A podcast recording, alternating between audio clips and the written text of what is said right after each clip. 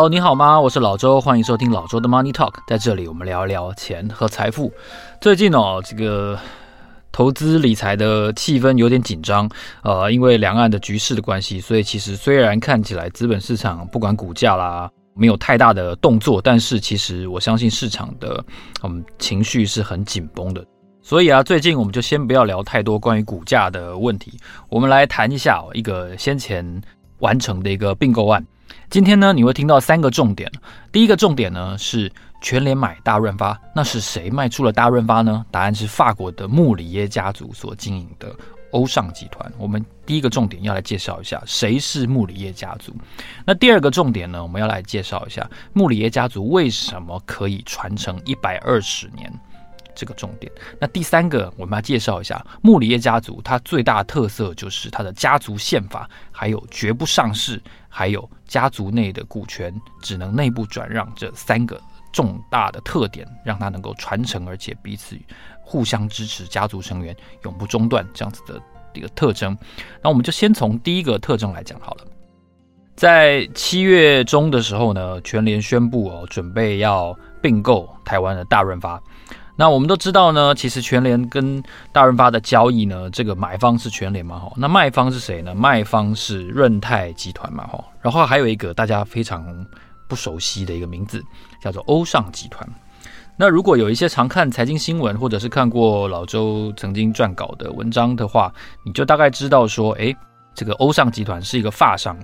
但是你知道吗？其实欧尚集团哦是。法国一个非常知名的传承百年的豪门家族，这个家族呢非常的神秘，以往披露的消息也不多哦，所以我们这次就来跟大家解密一下，全联买大润发，那是谁卖了大润发呢？诶，这个百年的法国豪门就是卖了大润发的卖方。好，那我们跟大家来介绍一下这个欧尚集团的所有者穆里耶家族。根据彭博的二零二一年底的调查呢，穆里耶家族哦总资产大概达到了四百五十九亿美元这么多，也就是大概一兆三千七百七十亿新台币，一点三七兆新台币。在彭博的二零二一年世界富豪家族榜当中呢，穆里耶家族排行第十五名哦。你会说天哪，四百五十九亿美元只能排到第十五名，那前面都是谁呢？他前面都是谁？呃，第一名，Walmart。的沃腾家族哦，总资产是两千三百八十二亿美元，就是大概嗯，这个数字大概是将近穆里耶家族的五倍六倍之多。那第二名你可能没有想到，第二名是一个叫做马氏集团的哦家族企业，他们有一个最有名的的产品，大大家可能都小的时候都吃过，叫做士力架巧克力 Snickers 哦，他们是一个呃消费品的一个家族。那两岸三地呢，其实台湾没有。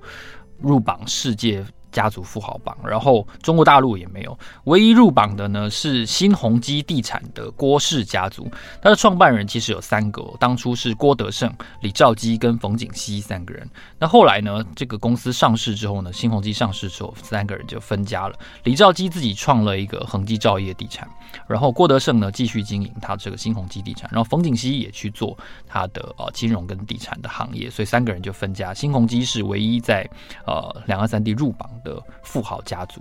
那回头来说，穆里耶家族哦，他们到底是怎么发迹的呢？其实，在一九零零年的时候，他们的第一代的创办人路易哦，路易就开了一个小纺织厂。那从这个小纺织厂开始累积了一些资产。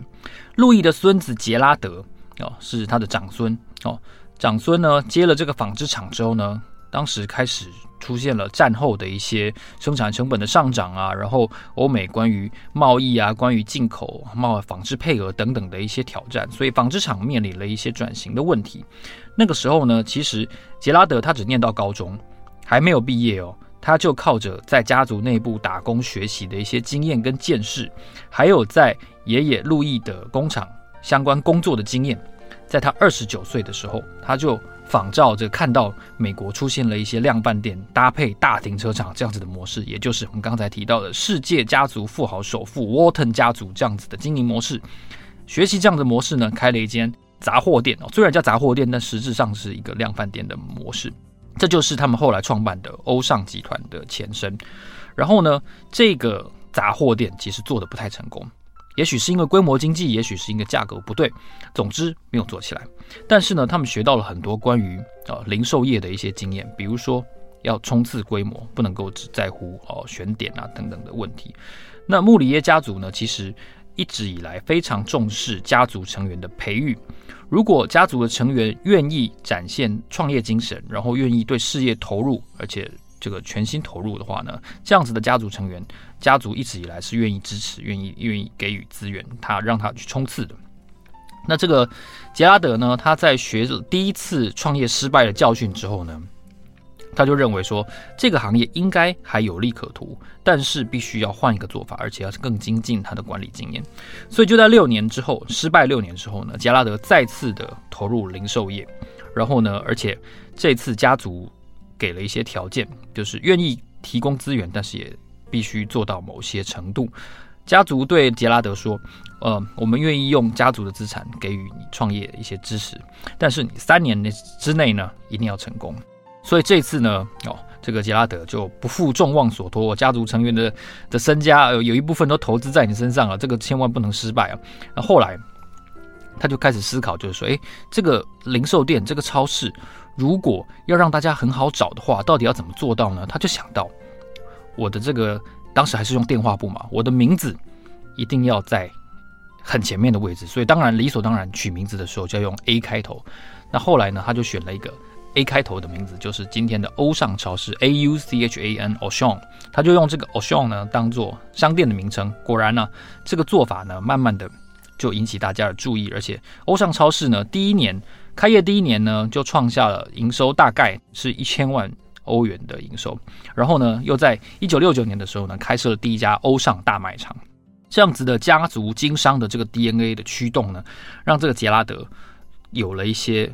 跨国经营的胆识跟想法，因为毕竟如果只做法国的话呢，也许还不足以做到真正的经济规模。在这样的情况下，慢慢的这个欧尚的超市站稳了法国的市场之后呢，哦，穆里耶家族又观察到一些新兴市场的消费者的购买力越来越强，那当中又以中国大陆跟俄罗斯为代表，所以他分别在当地寻找一些策略伙伴。哦，在一九九九年的时候呢，欧尚呢就投资中国大陆，然后在二零零二年的时候呢，欧尚又投资了俄罗斯。这当中呢，当然我们耳熟能详的、投资中国大陆就是跟润泰集团合作，哦，开了大润发，然后同时也开了欧尚，两个品牌一起去运作。那当时这个国际化的这个管理的思维也让润泰学习了很多。那在当时做到最好的时候，欧尚加上大润发其实是中国量贩店的称霸的霸主啊，所以欧尚加上大润发这个这个模式，特别是大润发有一个很强悍的一个经营者黄明端，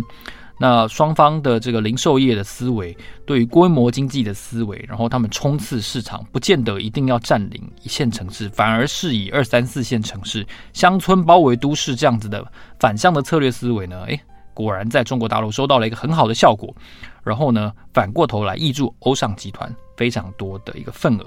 因为有人开玩笑说。在法国，每花钱，消费者每花一百欧元，你就等于贡献给穆里耶家族十一欧元这么多，等于你有十百分之十左右的这个呃额度呢，会流入穆里耶家族所经营的事业。你就知道说，其实，在法国这个哦，这个好几千万人口的这个大国呢，其实他们的食衣住行方方面面哦，这个穆里耶家族都可以说是八爪章鱼一样的控制了一些通路。这些通路呢，除了我们刚才提到的这个欧尚零售之外呢，还有一家非常有名的，你一定有去过。你如果你有小孩的话，你一定有去给他买过一些运动用品，就是迪卡侬。欧尚跟迪卡侬哦，其实都是这个莫里耶家族经营的。除此之外呢，这个法国还有一个建材超市，叫做就是有点像是嗯特力屋这样子形式的通路，叫乐华梅兰。然后呢，还有一家汽车修理叫做 Norauto。然后还有一个卖衣服的，有点像是 Uniqlo 的品牌，叫开比。然后他们还经营了一个那个连锁的餐厅，叫 Flunch。还有一个家电零售品牌叫 Boulanger。所以这么多的方方面面的产业啊，其实都有穆里耶家族布局的痕迹。你就知道，其实这个家族在法国、在欧洲大陆的耕耘是非常的深，而且都是集中在一些零售通路业。你就知道他们对于这个行业是有非常。呃深的经验跟非常大的一个热情。那欧尚的成功，除了带动他们家族持续投入其他的行业，特别是零售行业之外呢，其实哦，这个第二个特点我们要跟大家介绍，这个穆里耶家族呢，非常的低调，坚持不上市。然后呢，这件事情其实跟很多很多的嗯，台湾也好，或者说世界上的一些呃创业家的想法都很不一样。为什么呢？因为你有看过《食神》嘛，对不对？《食神》里面周星驰不是讲说，如果是我的话呢，我就哦上市，然后分拆再上市哦，这就是相当 相当经典的一个对白嘛。哦，那当然当然也代表就是说，有一些创业家他认为 IPO，他认为将股票。投入刺激市场，然后这个自由买卖，然后他可以创造一个本益比啊等等的，这确实是很多创业家选择的一条路。但也有一些人反其道而行，他们始终不向公众，始终不向市场拿钱。这当然好处就是说，诶，你可以让你的所有的经营的资料哦，你的金流。都是维持一个相对隐秘的状态，你不需要去公告，让你的的竞争者知道说，诶，你的你的毛利率是多少，你今年哦跟银行融资利率是多少钱，因为这些东西都会铺露在年报里面嘛。那穆里耶家族是一个非常低调的一个家族，那他们不喜欢让外界知道，所以他们也不将他们的这个旗下的事业拿来上市。让公众持有他们的股票，全世界唯一唯一的例外就是他们在嗯二零应该是一一年还是一二年，就大概十年前 IPO 的这个高新国际在香港高新国际上市，就是跟呃润泰营业两先生他们一起哦双方合作的这个这个事业体，就是控制了中国大润发跟中国欧尚两大通路的这个高新国际，是穆里耶家族唯一破例百年来唯一的破例。哦，当然了，二零一七年这个欧尚家族也已经把中国的部分的这个经营权呢卖给了阿里巴巴哦，然后等于是润泰集团退出，所以做了一个相当的经营权的转换。那我们提到刚才说穆里耶家族不喜欢上市，那他的资产要怎么样融通？他的资金流要怎么样融通呢？诶，这个问题其实也有一个好方法，我不依赖银行，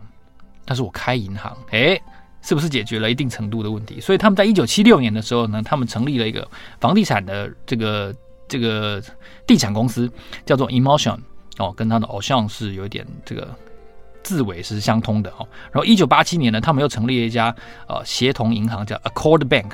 哦。他们如果有土地相关的融资的需求啊，或者金流的需求呢，就找他们集团内的银行。哇塞！完全不用跟公众拿钱，也完全不用曝露经营的资料。这件事情呢，不用担心，有两个好处。那第一个，如果说资本市场有大跌、有一些动荡的时候，我们不用出来护盘。哦，这真是你想想看哦，如果这世界上不用护盘，该有多好，就是股价都不会跌。股价怎么样不会跌呢？那就不要上市啊！这是根本 根本的解决办法。这很多人以往不管是在亚洲金融风暴，或者是在这个金融海啸的时候，我们曾经都看过一些公司就是护盘护到最后没钱了嘛，就出事了。但这个穆里耶家族就反其道而行，他就根本就不上市，所以我可以我拥有百分之百自主权，我也不会开股东会的时候被股东丢鸡蛋啊、塞饼啊、丢名纸啊，然后骂骂说为什么 EPS 只有两块啊，都这些事情都不会发生。所以啊，欧尚超市啊。他们每一个卖场的土地都是穆里耶家族自有的土地，哇塞，这是超级资产股啊！以台湾的以台湾的观点来讲，这是超级资产股啊！一般卖场很多都是用租赁的土地，对不对？但是欧尚的土地每一块地皮都是自有的，哇，这个资产的价值，就算你这个业绩做不起来，你这个超市做不起来，你还有地的价值啊，对不对？我我推荐大家去看一下这个。天下杂志专访这个林敏雄董事长，还有提到一句话，他他就说，诶，就算这个大润发的业务不是很赚钱的话，但是他的地很值钱。诶，这个道理是相通的，会不会就是说基于欧尚的集团这样子穆里耶家族呃的一个经营思维，所以其实大润发的地都是自有的地呢？这件事情蛮有趣，蛮值得推敲的。那除了自有地之外呢，其实营建啊、整体规划啦，然后一些相关的建造的成本的控制，也都不需要假手他人，整个集团或者说整个家族。内部的成员就可以完全控制所有的金流、所有的融资、所有的成本，不需要让外人知道。他们是一个呃非常紧密相连的一个经商的思维。哦，这是我们要跟大家分享的第二个特别的点。那第三个呢，我们要来跟大家讲一下。诶，他不上市，然后又这么低调，那他到底是怎么样维持彼此的这个向心力呢？因为很多时候，其实家族成员很疏远啊。诶，我跟堂哥、堂弟、表哥、表姐就已经就已经平常一年才见一两次的，我到底要怎么怎么跟他们一起坐在一间办公室，而且为了一个业绩目标努力？我们平常根本都就像陌生人一样，我们只是有一点血缘关系而已。这件事情在穆里耶家族呢，花了很多年的时间来规划。那在传统上，欧洲特别是法国的家族比较倾向共同继承。那这件事情在穆里耶家族看得特别的明显，在他们壮大的这一百年的路途当中呢，其实早期的那一两代创办人为了防止未来发生一些接班哦这个斗争啊，或者说是彼此哦股权的这种争夺战的时候，不要让这些个人的色彩分裂了家族。其实他们有创造了一个叫做家族委员会 （Association Family Mulius）。哦，就是家族委员会，这样 AFM 这样子的一个机制，为了协助路易啊，就是第一代创办人，把他的公司，把他的这个小的纺织厂分给十一位继承人，成立了这个穆里耶家族的家族委员会。那这个家族委员会有一些规定，首先他必须是年满二十岁的穆里耶家族成员，或者是因为婚姻关系而成为家族成员，比如说女婿，比如说媳妇，这样子的家族成员。有了这个基本资格之后呢，必须通过家族的培训，还有顾问委员会的批准，而且同意这个家族委员会提出的入场机制和退场机制，你才成为认可的家族委员会的一员，而且呢，你才会取得一小部分家族集团企业的股权。那成为这个家族委员会之后，你会有什么权利呢？你可以去选举这个顾问委员会，也就是刚才提到培训下一代的成员的这个代表，而且呢，去推派这个顾问委员会的主席。所以在机制上，哦，你可以因为是家族成员或者是婚姻关系，成为了家族委员会的一部分。但是呢，决策单位是谁？决策单位是顾问委员会。哦，这个顾问委员会可以决定集团企业怎么去投资。然后呢，他们的控股公司的营运策略怎么怎么规划？所以还可啊还可以去核准家族成员能不能够加入这个家族委员会。所以其实他这个顾问委员会呢，穆里耶家族的顾问委员会规划跟控制了整体大部分的利益事项。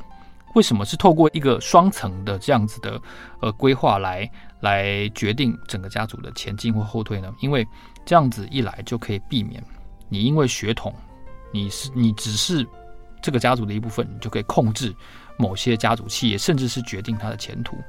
那家族的利益整体很有可能会被一小部分的有野心的人给左右了。这样子的双层规划，上是归顾问委员会，下是家族委员会，可以避免整体的利益被有心人给侵吞。哦，这是很重要的。那这个决策机构呢？哦，上层机构顾问委员会每五年改选一次代表。要成为候选人的话呢，必须要得到四位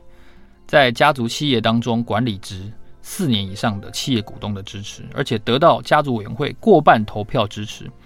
所以呢，现在的这个现任的主席，我看到是 Dierry 哦，他已经是第四次当选了顾问委员会的主席。现在啊，整个家族哦，穆里耶家族全在全法国还有在全世界各地，大概有一千个人。然后这一千个人，当然里面有有媳妇啊，有女婿啦，那也有孙子啦，也有曾孙，也有阿祖啦。然后这是上下横跨大概三四代。哦，当然也有一些婚姻关系存在。其中一千个人里面，其中大概有六百个人左右是身兼了各个企业集团企业的股东，而且他是家族委员会的成员。那这一千个人里面，直接有管理职务的人大概是两百五十个人，所以它象征的是一个。家族成员对于家族集团企业的共同持有的这样子的机制，也就是说利润共享。我不可能独自控制家族里面的任何一家公司，但是我可以当任何一家公司的经理人，去为他创造利润。哦，那这个 Thierry 呢，这个现任家族顾问委员会的主席，呃，Thierry 他就说，我们让孩子自己做决定，我们要做是哪一家公司的经理人，但是。我们如果是身为长辈，我们不会帮他做决定，我们是让孩子自己做决定，这样子各个企业它彼此有独立经营权，但是同时利润共享这样子的模式呢，已经运行了超过五十年。这个机制我觉得非常值得大家思考。如果你是一个有孩子的人，你有没有帮孩子做过决定？还是你放手让他做决定，即便是做了一个错的决定？这两者有非常大的区别，就是你把他当成一个成熟的人看待，还是你把他当成一个幼小、心智不成熟的人看待？因为以穆里耶家族来说的话，我刚才提到，当初哦，第二代杰拉德他在推动他的创业的时候，第一次是失败的。杰拉德第一次开这个模仿美国美式的这种停车场式的大商店，他就是失败的。第二次，家族成员支援他是有但书的。说三年内一定要做起来，三年内一定要损平，甚至是获利。那当然也很幸运的，就是穆里耶穆里耶家族看到了回报。可是呢，你要知道，他们家族对于有热情但最后失败的人，同样是有惩罚的，是有但书的。我不是无止境永永远像像溺爱这样子支援你金钱跟权力哦。因为杰拉德的养子阿莫瑞，阿莫瑞他后来他也创业，他去做速食店快餐的生意，但是呢，阿莫瑞失败了。所以后来呢，阿莫瑞就丧失了大部分在穆里耶家族的股权。所以你看，他是有赏有罚的，他不会因为你姓穆里耶，他就无止境的攻击你资金，然后攻击你土地，然后给你权利，然后让你在集团里面办你一席之地。不会，他有赏有罚。这个集团，这个家族对于呃家族的成员还是有一些哦淘汰机制存在的。也就是说，虽然家族成员的股权。不可以卖给外人，只能内部转让或者是放弃。但是他们不会因为你是家族成员就让你有无止境的特权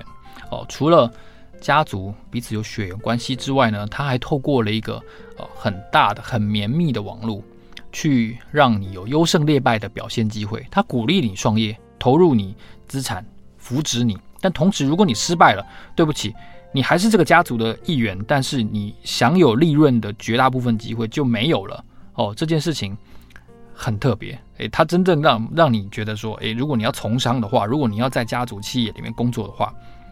可以，但请你拿出成绩来哦。所以在穆里耶家族呢，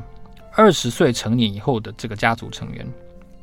即便你是姓穆里耶，但你没有分配家族利润的资格。不是说，哎，我爸是是在这个集团里面开物流公司，这个物流公司每年赚多少钱，我们家可以分。不是这样，你爸爸可以分，你妈妈可以分，你成年的哥哥可以分，但你还不能分。你必须透过自己工作赚来的钱。才能向家族委员会申请买进家族股权。诶，你的股权不是因为你同姓是你就享有的，不是哦。这个家族委员会不会因为你同姓就给你股权，你必须自己赚钱，然后跟家族委员会买进一部分的股权，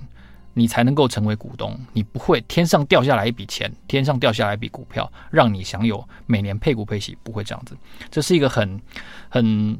强大的，我觉得很。很成熟的一个商业思维，让你鼓励你去内部创业，但同时让你要兢兢业业。你绝对不会无止境的享有，你也不会空手就享有一些特权。那这样子的呃内部的文化呢，其实它也不是说放手就让你自己去自生自灭哦。我刚才提到了嘛，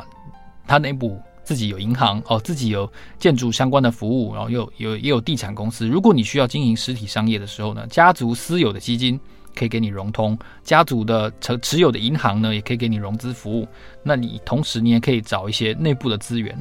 这样子的利润分配的机制，还有啊奖赏赏罚分明的一个做法，其实鼓励大家去创业，而且啊还有一个重点就是，慢慢的可以减少家族成员内讧的机会。如果你想做一个，比如说嗯宠物美容好了，你真的想做宠物美容，那请你去开创。一个宠物美容的生意，家族会支持你，但如果你失败了，家族会淘汰你。你不需要一定要去家族的货运公司，不需要去家族的超市，要去争着当董事哦，当职 CEO，不需要去做你想做的事情，家族会支持你，但请你拿出成绩来。这个方法呢，让穆里耶家族跟整个欧尚集团呢，不断的往前进，而且找到更多新的机会、新的舞台。穆里耶家族最大的一些经营的特点跟思维，我觉得。还表现在一个地方，哦，这个他们的家族委员会的主席之一拉贝诺曾经提到说，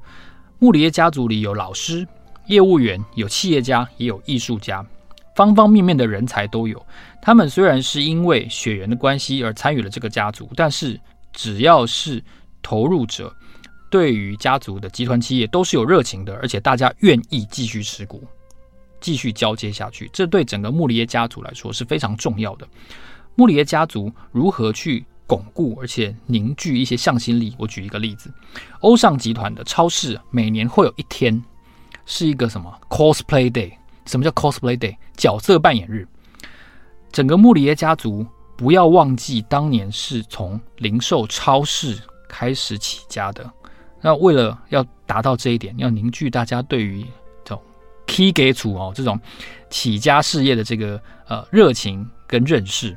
你可以在那一天家族的角色扮演日呢，扮演一日员工，欧尚的一日员工，你可以去当物流员，你可以去当切肉工，你可以去当收银员或者是什么清洁员等等的，但总之就是在欧尚超市里面的一个职务，请你去做一天员工。